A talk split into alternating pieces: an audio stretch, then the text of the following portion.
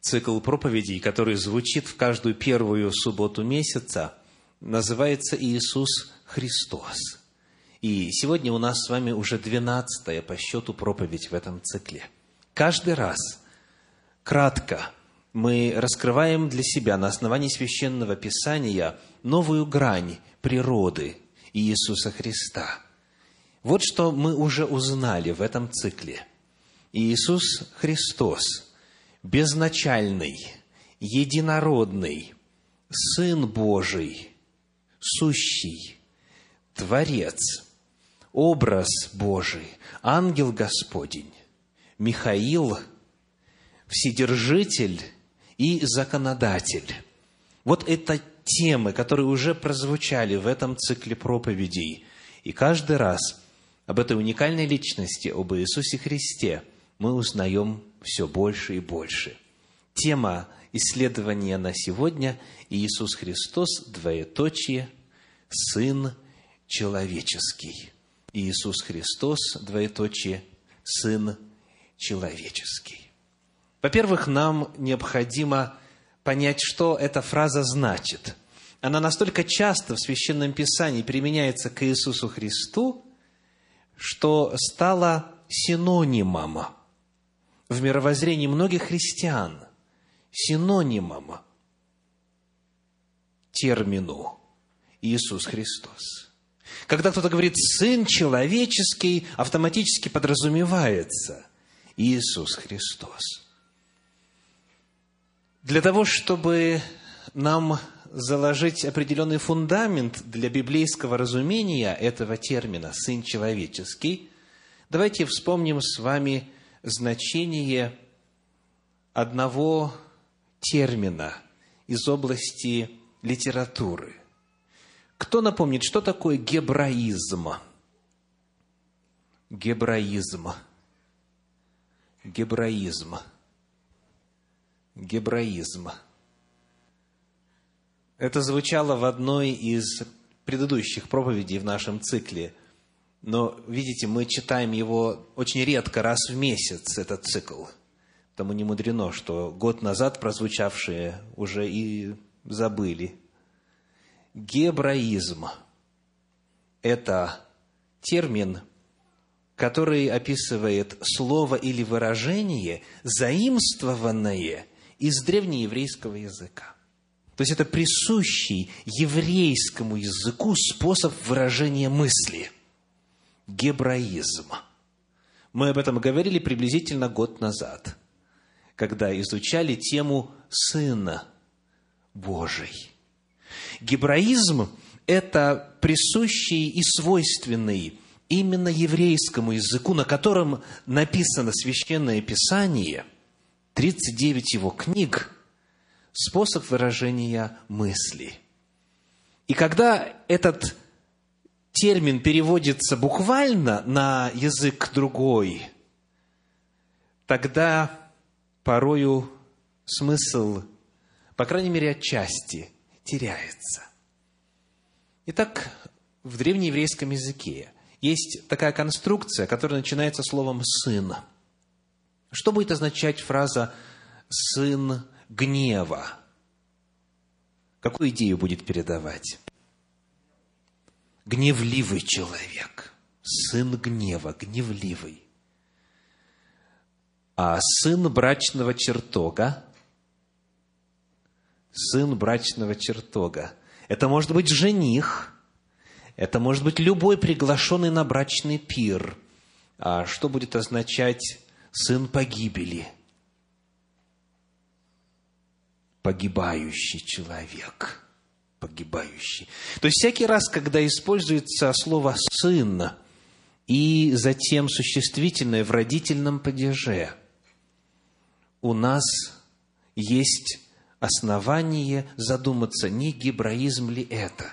И вот эта конструкция «сын» плюс существительное в родительном падеже всегда передает характеристику, всегда передает природу. Гнев ли то,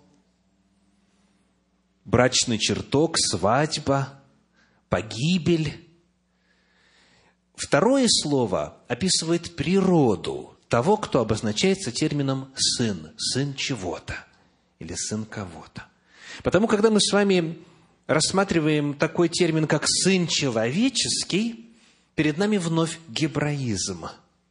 Я хочу вместе с вами прочитать несколько отрывочков из Священного Писания, которые раскрывают смысл этого термина очень ясно. Первый из них – это книга Иова, 16 глава, 21 стих.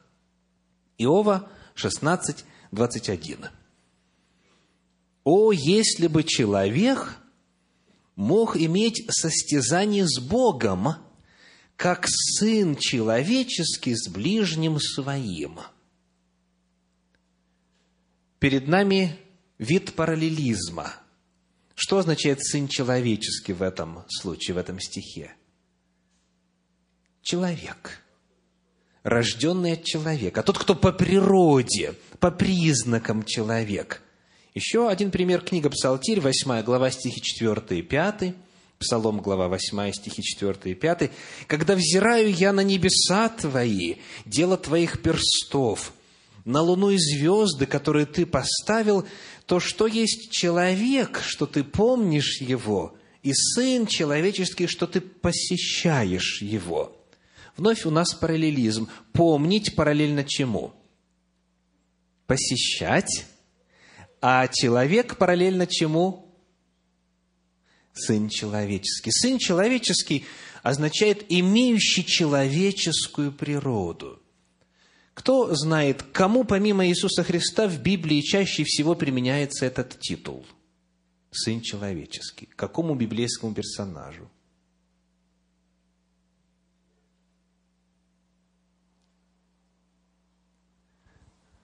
Давайте посмотрим на книгу пророка Иезекииля, вторая глава.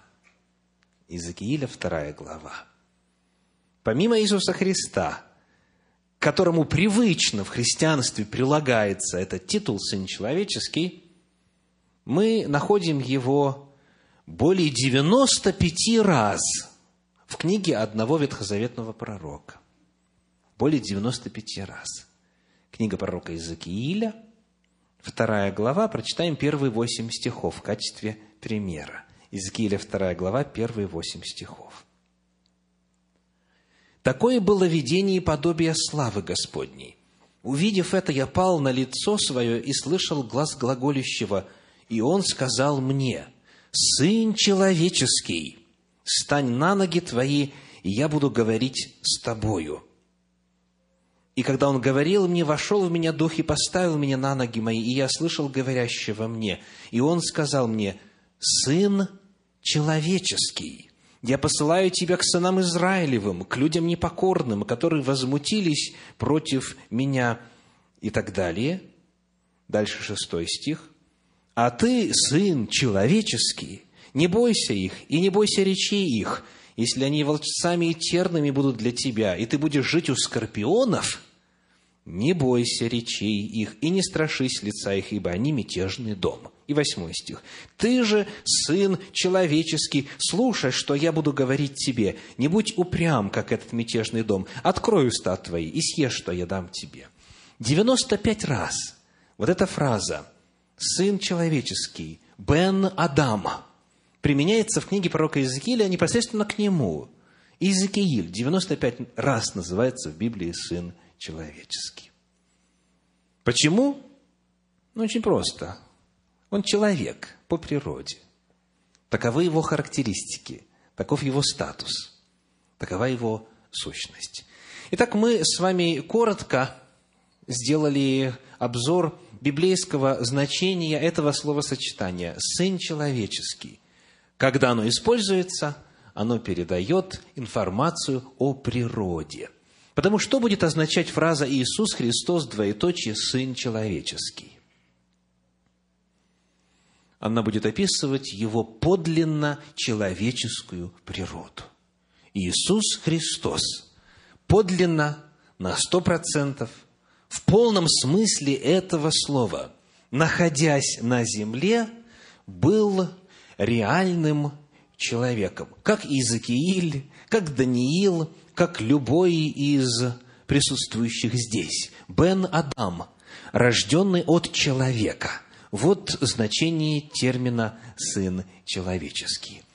И Священное Писание, помимо многократного использования этого титула применительно к Иисусу Христу, титула «Сын человеческий», говорит о его человеческой природе еще и многими разными иными путями. И сегодня я коротко, ввиду особого формата проповедей в первую субботу месяца, хочу пригласить вас прочесть несколько отрывочков, которые повествуют об Иисусе Христе как о подлинном реальном человеке. Ну, начнем с чего? С рождения. Перед нами Евангелие от Иоанна, первая глава, стихи с 1 по 4 и 14. Евангелие от Иоанна, первая глава, стихи с 1 по 4 и 14. «В начале было Слово, и Слово было у Бога, и Слово было Бог». Оно было в начале у Бога. Все через Него начало быть, и без Него ничто не начало быть, что начало быть. Описывается основа и первопричина всего, что существует. Сам Бог, Творец, представлен в этих первых стихах. Если что-то и существует, оно существует благодаря этому Слову, которое по своей природе есть Бог. И в четвертом стихе сказано, в нем была жизнь, и жизнь была свет человеков. И вот когда пришло время, это Слово, этот Бог, согласно 14 стиху, Слово стало плотью и обитала с нами, полной благодати и истины, и мы видели славу Его, славу как единородного от Отца. Слово сказано «стало плотью». Важно нам подчеркнуть именно этот глагол «стало плотью». Какие еще вы могли бы синонимы подобрать? Что значит «стало»? Превратилось, спасибо, еще – сделалось. Какие-нибудь еще? Стало. Обернулось, слышу. Очень интересно. Стало означает поменяла природу. Стало означает именно сделалось, превратилось.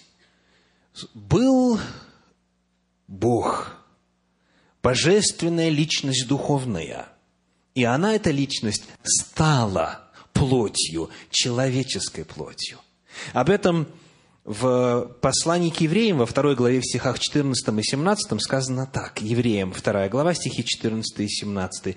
«А как дети причастны плоти и крови, то и Он, о Христе Иисусе идет речь, то и Он также воспринял оные, дабы смертью лишить силы имеющего державу смерти, то есть дьявола – Посему он должен был во всем уподобиться братьям, чтобы быть милостивым и верным первосвященником пред Богом для умилостивления за грехи народа. Мы, сказано, дети Божьи из плоти и крови, и Он тоже, Он и воспринял, тоже сделался плотью, для того, чтобы во всем уподобиться братьям.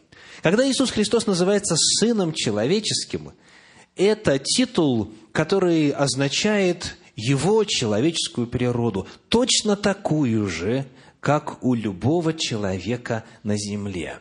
И это, во-первых, касается его рождения. Он родился человеком. Важно подчеркнуть здесь, что Иисус Христос представляет собой, согласно священному Писанию, именно Бога, ставшего человеком. Часто используются и другие термины. Например, поселился в человеческое естество или взял на себя человеческую природу, или же облекся плотью. И эти термины хотя и довольно широко используются, и отчасти верны, тем не менее могут создать ложное впечатление, что Иисус Христос – это был человек, в котором жил Бог. Или это Бог, который как бы одел на себя одежду человека, так и оставаясь Богом. Библия же повествует о гораздо более драматичном преобразовании – Нечто более основательное имело место. Слово «стало плотью». Стало плотью. То есть Иисус Христос родился, будучи человеком. Он родился человеком. Далее, Библия говорит о том, что Он развивался как человек. Младенец Иисус не родился с божественным сознанием. Когда Он питался молоком матери своей Марии, подобно всем иным младенцам на земле, в этот момент у него не было никакого осознания того, что он Бог. Библия рассказывает нам об этом следующим образом. Евангелие от Луки, 2 глава, стихи 40 и 52. Луки, 2 глава, стихи 40 и 52. «Младенец же возрастал и укреплялся духом, исполняясь премудрости и возрасте, и в любви у Бога и человеков. Исполняясь означает, что мудрость он постепенно накапливал. Он накапливал знания, он постигал окружающий мир, и он рос, как любой из нас. Иисус Христос – это Бог, который родился, будучи человеком. Во-вторых, Он развивался как человек – в этой же главе 52 стих, 2 глава Евангелия от Луки, говорит, «Иисус же преуспевал в премудрости и возрасте, и в любви у Бога и человеков». 40 и 52 стихи передают одну и ту же самую мысль с разницей в 12 лет. 40 стих говорит, «Младенец же возрастал и укреплялся духом, исполняясь премудрости, и благодать Божия была на нем». Это младенец, это описание возраста Иисуса Христа, когда его сорока дней от роду принесли в храм посвятить Господу. Там говорится, что он рос. И вторая фраза, 52 стих, описывает 12-летнего Иисуса Христа. И дальше он продолжал расти. Таким образом, он развивался, подобно всем нам. Третий очень важный момент – в евангельском повествовании, который раскрывает человеческую природу Иисуса Христа в полном смысле этого слова, заключается в следующем. Иисус Христос испытывал свойственные человеческой природе ограничения.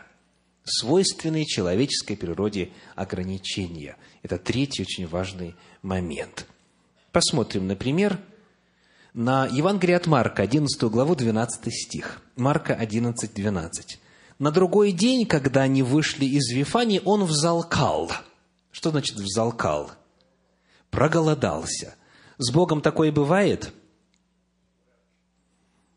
Говорится, что нет. Священное Писание говорит, мне ваши жертвы не нужны. Разве я ем? Разве я пью? Только человек, он может взалкать. Евангелие от Иоанна, 4 глава, 6 стих, Иоанна 4, 6 говорит, «Там был колодец Иаковлев, и Иисус, утрудившись от пути, сел у колодезя. Было около шестого часа». Какое здесь ограничение описано? Устал, утрудившись от пути, сел отдохнуть. Бог, сказано, не изнемогает. Он все могущ. Иисус Христос будучи подлинным реальным человеком, уставал. Евангелие от Марка, 13 глава, 32 стих, еще одно заявление, Марка 13, 32. «О дне же том, Христос говорит о дне своего второго пришествия, о дне же том или часе никто не знает, ни ангелы небесные, ни Сын, но только Отец». Находясь на земле, Иисус Христос не знал времени своего второго пришествия – он был ограничен в своем знании. Он не имел всеведения. Это еще одно свидетельство, что он был подлинным, реальным человеком. А как вы думаете, сейчас он знает, когда придет во второй раз или нет? Кто думает, что знает? Можете руку поднять? Конечно, возвратившись после завершения своей миссии на земле, возвратившись на небо, он возвратил получил назад все свойства и характеристики божества. Но, будучи на земле, он не имел всеведения. Информацию он получал, как и любой из нас, из Священного Писания, из непосредственного общения с Отцом Своим, с Духом Святым. Все это и нам доступно. И, наконец, четвертый момент, который очень ясно показывает в евангельских повествованиях человеческую природу Иисуса Христа, это факт Его смерти. Он умер. Читаем в Евангелии от Луки, в 23 главе, стихи 46 и с 50 по 55. Луки, 23 глава, стихи 46, с 50 по 55. «Иисус, возгласив громким голосом, сказал, «Отче, в руки Твои предаю дух мой». И сие сказав, испустил дух. Тогда некто именем Иосиф, член совета, человек добрый и правдивый, не участвовавший в совете и в деле их, из Ремяфеи, города Иудейского, ожидавший также Царствия Божья, пришел к Пилату и просил тела Иисусова. И, сняв его, обвил плащаницею и положил его в гробе, высеченном в скале, где еще никто не был положен. День тот был пятницей, наступала суббота. Последовали также и женщины – пришедшие с Иисусом из Галилеи, и смотрели гроб, и, как полагалось, тело его. Самым ярким свидетельством человеческой природы Иисуса Христа является Его смерть. Бог не умирает, но Сын Божий стал человеком. Он воспринял плоть и кровь, дабы быть в состоянии умереть, для того, чтобы искупить греховный род человеческий. Итак, четыре очень ярко отраженных в евангельском повествовании факта по жизни Иисуса Христа свидетельствуют красноречиво о его человеческой природе. Во-первых, это рождение. Он стал человеком, он родился человеком. Во-вторых, его развитие было подобно всем человекам на земле. В-третьих, человеческие ограничения всем нам присущи. Усталость, голод, отсутствие знания – все это было присуще Иисусу Христу. И, наконец, в-четвертых, это Его смерть. И Иисус Христос – это Сын человеческий. Это подлинно, реально человек. И в завершении исследования сегодня – еще одной грани природы Иисуса Христа, нам важно просто напомнить, что Он стал человеком на определенный короткий срок, на 33 с половиной года. Он был Богом, стал человеком и вновь, возвратясь на небо, воспринял все аспекты своего божественного естества и природы. В завершении в качестве обобщения хочу пригласить вас прочитать удивительный отрывок, очень глубокий отрывок из второй главы послания апостола Павла к филиппийцам. Филиппийцам вторая глава, стихи с 5 по 8, очень хорошо и подробно описывает этот путь. «Ибо в вас должны быть те же чувствования, какие и во Христе Иисусе.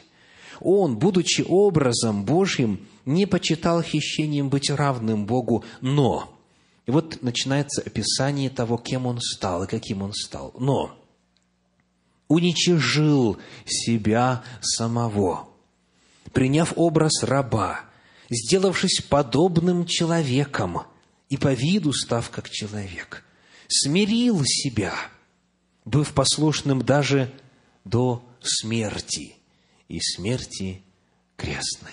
Иисус Христос – это Сын человеческий. И потому, зная это, зная, какому Богу поклоняемся мы, будучи христианами, мы всегда должны помнить об уникальности этого явления во всем религиозном мире. Нету иного подобного божества. Нету нигде более такой идеи, когда бы Бог возжелал по великой своей любви к своим детям отказаться от всего, что представляет собой божественная природа, и в полном смысле слова стать одним из нас. Этого больше нигде нет. Бог, которому мы с вами служим, знает, каково нам. И потому призыв звучит из Священного Писания такой. Послание к евреям, 4 глава, стихи 15 и 16. Послание к евреям, 4 глава, стихи 15 и 16. «Ибо мы имеем не такого первосвященника, который не может сострадать нам в немощах наших, но который, подобно нам, искушен во всем, кроме греха. Он может нам сочувствовать, Он может нам сострадать, потому что прошел путь, который каждый из нас должен пройти на земле. Благая весть во свете этого факта звучит так, 16 стих. Посему да приступаем с дерзновением к престолу благодати, чтобы получить милость и обрести благодать для благовременной помощи. Слово «дерзновение» означает уверенность, смелость. Мы можем абсолютно спокойно обращаться к Иисусу Христу по любому вопросу, потому что все это Он испытал. Он был на нашем месте, и Он знает жизнь, как знаем и можем знать ее мы. Иисус Христос, двоеточие, Сын Человеческий, это благая весть для каждого, потому что этот Господь настолько возлюбил каждого из нас, что встал на наше место и умер вместо нас. Посему нет никаких препятствий, никаких барьеров, нет ни одной темы, по которой было бы стыдно или неудобно обратиться к Иисусу Христу, Господу нашему.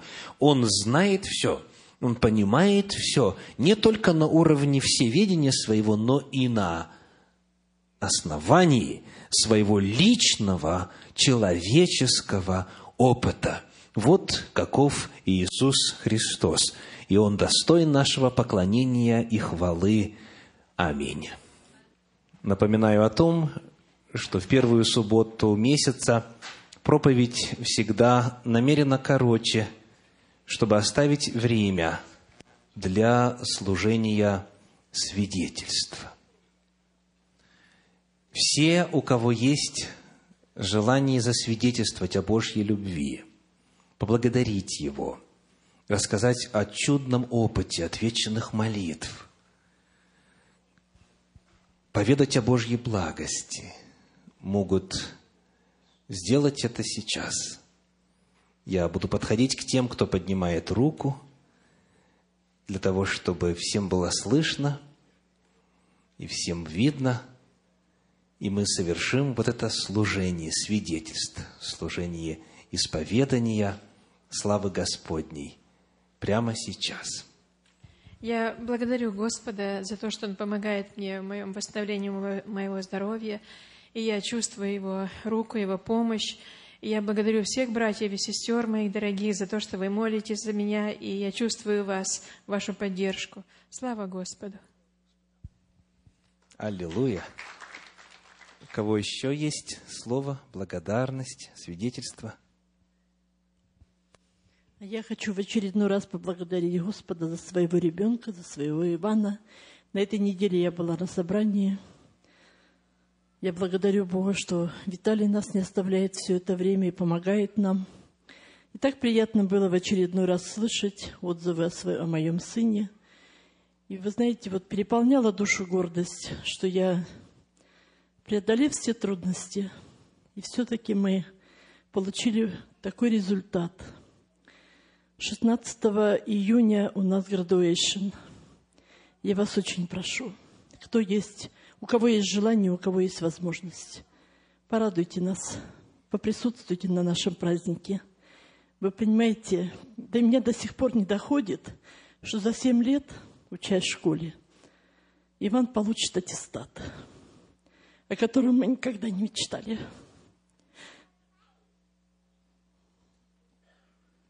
Вы понимаете, с каким трудом он пошел в школу.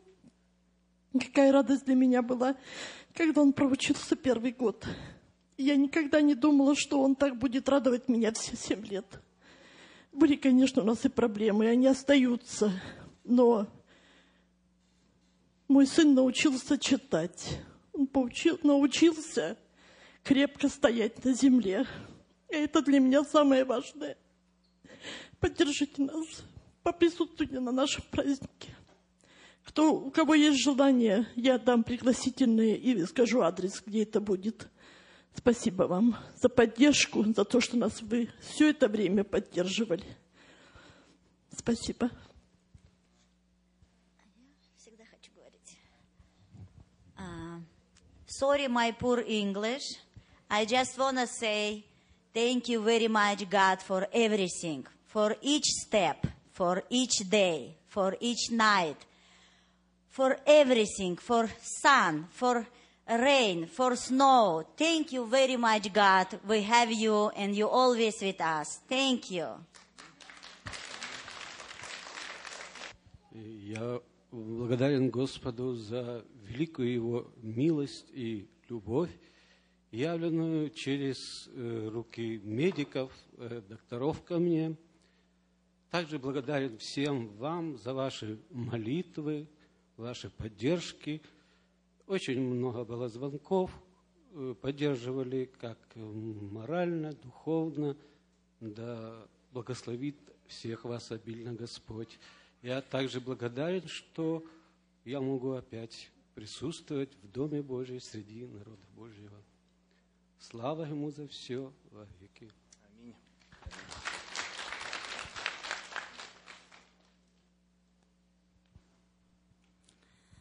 Я благодарю Спасителя нашего, что Он оставил нам Слово Божье, и мы обращаемся к Нему, как светильнику, горящему в темном месте. Он учит из Писания, чтобы мы не проходили тех, которые попадают в нужду, в горе. И кто это делает, Господь обещает вознаградить за это. Так же и в нашей семье получилось. За внуком молюсь я все время. И сердечно благодарю, что ваша церковь послужила помощью. И я вижу хоть маленький просвет. И благодарю Бога за это. И никогда не оставлю молитв за нуждающихся, а также и вас приглашаю. Молитесь за тех, кто просит. Будет воздано вам Господом, а не человеком. Аминь. Наша дочь закончила школу в этом году успешно, и мы благодарны Господу, что Он даровал ей мудрости в учебе, и пусть Господь благословит ее в дальнейшем, чтобы она определилась в выборе профессии. Слава Богу.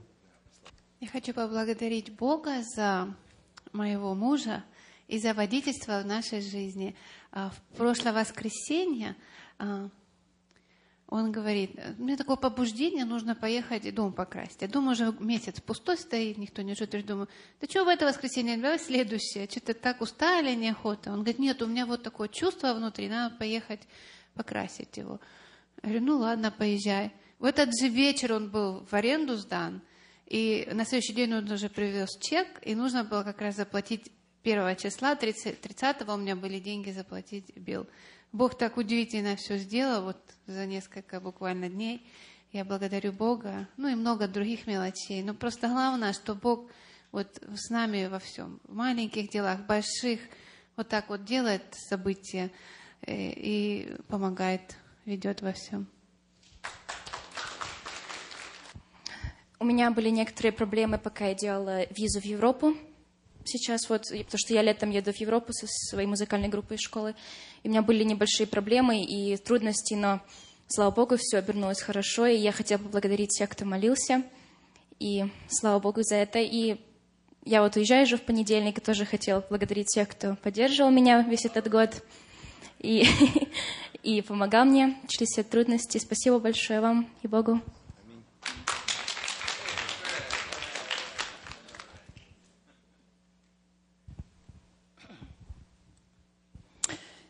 Я очень благодарю Бога за мою вчерашнюю проблему. У нас в доме была. Муж потерял ключи от, от квартиры от нашей. И он так разволновался, просто сидит и думаю, ну что это, ключей нет, что без ключей делать? Я говорю, ну не беспокойся, если уж не найдем, то закажем еще нам сделаете. И теперь я говорю, давай я помолюсь. Бог все равно знает, где они есть. И преклонил колено, помолилась, говорю, Господи, я не отступлю от Тебя, ведь Ты знаешь, где они есть. Покажи мне, я пойду их возьму. И точно, я как встала, сразу пошла на вешалку. Там его брюки, он как ходил в них, положил их, и их даже не видно. И я прям сразу пошла в карман, и они там лежат. Вот тебе. Бог ответил прям за один день сразу. Аминь. Я бесконечно благодарна Богу за то, что э, когда мне было невероятно тяжело в первые э, месяцы после приезда в Америку, я оказалась в крайне тяжелой э, обстановке, обстоятельствах. И первым человеком, который эм, согрел мне душу и привел меня по-настоящему к Богу, был Виталий, который приехал в нашу мини-церковь Белвью. И э, с тех пор я э, попала вот в этот замечательный центр. Я увидела, какую помощь оказывает церковь, Бог, э, пастор и люди, которые ходят в эту церковь, потому что они согревают своим теплом, своей заботой э, всегда. Я это чувствую. И у меня душа просто расцвела.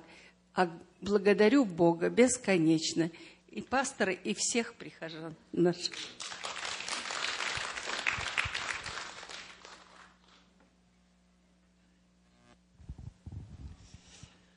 Я слушала здесь э, благодарности. Ну, мне, я тоже хочу поблагодарить Господа как Света сказала, и мелочей много, но из мелочей наша жизнь состоит. Это вот у меня было на этой неделе вот такой вот э, опыт. Мне нужно было, как правильно это сказать, ну, лучше предоставить. А по некоторым причинам мне нужно отчитываться э, перед государством. И мне нужно было найти мое резюме. Резюме, которое я знаю, что у меня было написано, но не могу вспомнить, где, куда я его, в какой папке я его э, сохранила. Я уже просмотрела все, и у меня уже надежды не было. Думаю, неужели я его выбросила, или мне нужно было вот это резюме, потому что снова писать, и все это было бы сложнее, когда у меня уже есть готовое резюме.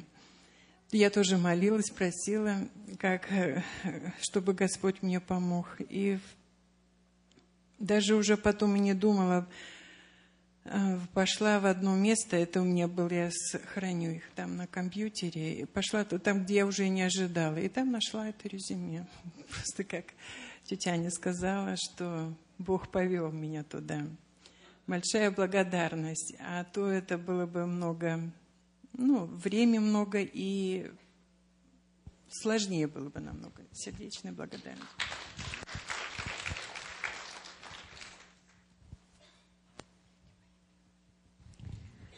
А я обращаюсь к хору. Дорогие наши гости, мы очень вам благодарны и от имени всех нас, и от имени Господа Бога мы вам очень-очень благодарны.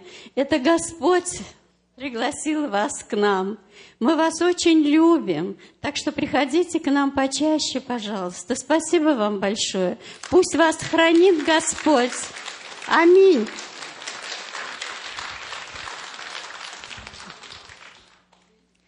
Я хочу поблагодарить Господа за прекрасную возможность отдыхать. Увидела красивейшие места, невероятные, о которых даже не мечтала здесь, в Америке.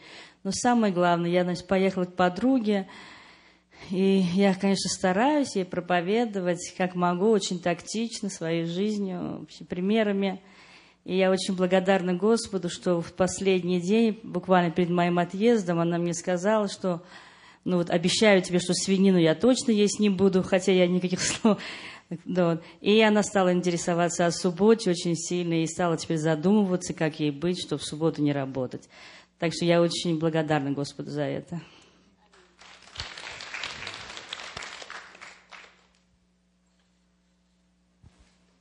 Приглашаю вас вместе прочесть слова, которые будут на экране – в качестве выражения нашей уверенности в Боге, и мы произнесем их громко. Близок Господь ко всем призывающим Его, ко всем призывающим Его в истине. Желаний боящихся Его Он исполняет, вопль их слышит и спасает их. Аминь.